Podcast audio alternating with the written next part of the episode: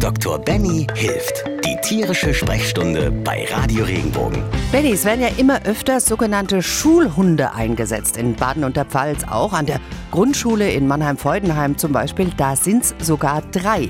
Für die Kinder ist das natürlich toll. Verantwortung zeigen, Wasser bringen, den Hund mal streicheln. Aber jetzt mal ganz ehrlich, wie sieht denn das aus der Sicht des Hundes aus? Ist das nicht komplett nervig für den? Jeder Hund ist ja auch eine eigene Persönlichkeit. Das heißt, für jeden Hund gibt es ja auch einen passenden Beruf wie für uns Menschen. Und natürlich muss man da sagen, es gibt auch Hunderassen, die sind eher zum Beispiel für so Schulhundesituationen geeignet. Also gerade auch wenn es sich mal um eine Schule handelt, wo behinderte Kinder sind oder Kinder mit besonderen Bedürfnissen. Ähm, ich glaube auch, dass das äh, eine extrem tolle Sache ist, weil ein Hund ja trotzdem ein Stück weit, sagen wir mal, eine der ehrlichsten Seelen auf der Welt ist. Der strahlt im Prinzip eine gewisse Ruhe aus, der vermittelt Verantwortung, der ähm, kann den Kindern Kindern auch ein Stück weit helfen, im Prinzip ihre Umwelt anders wahrzunehmen und findet ganz oft einen anderen Zugang wie einen Menschen.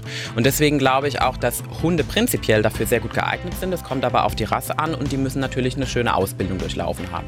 Lernen denn dann die Schulhunde auch was für ihr Hundeleben oder nur die Kinder was für ihr Kinderleben? Also ich glaube, dass sie auch was für ihr Hundeleben lernen, ne? weil ich meine, das ist ja ein Stück weit auch eine indirekte Schule. Die lernen zwar jetzt kein Mathe, aber sie lernen mit vielen Kindern umzugehen, mit vielen Persönlichkeiten, mit unterschiedlichen Charakteren, mit unterschiedlichen Handicaps. Handicaps. Gerüchen? Und im, richtig Gerüchen, gerade auch sowas. Also man sagt ja auch, man kann jemanden riechen oder nicht. So, beim Hund ist es genauso. Und ich glaube, dass das für einen Hund auch eine, also eine mega Erfahrung ist. Einfach auch wichtig für die Persönlichkeit und gerade für solche Rassen wie Labrador Retriever und so weiter, die lieben das ja, unter ganz vielen Kindern zu sein. Gibt es denn da möglicherweise sogar noch andere Tiere, wo du sagst, hey, die könnten wir eigentlich auch in die Schule bringen? Ja, also ich glaube, was ich als erstes ausklammern würde, sind in der Regel eher die Katzen. Katzen sind da doch ein bisschen spezieller und die wollen einfach ihre Ruhe und ihren Rückzugsort. Was ich wiederum toll fände, sind auch, da braucht man aber in der Regel auch ein Freigehege, während sowas wie Kaninchen oder Meerschweinchen, so ein schönes Gehege mit, mit frischem Gras und sowas, wo die Kinder einfach die Möglichkeit haben, auch die Tiere zu suchen, aber die Tiere auch ihren Rückzugsort hatten. Das wäre was Schönes. Bei Vögeln bin ich auch ein bisschen vorsichtig. Also ein Papagei in Paarhaltung mit dem Aufwand, den man hat, ist nicht geeignet, auch wenn das manchmal so aus Filmen rüber kommt.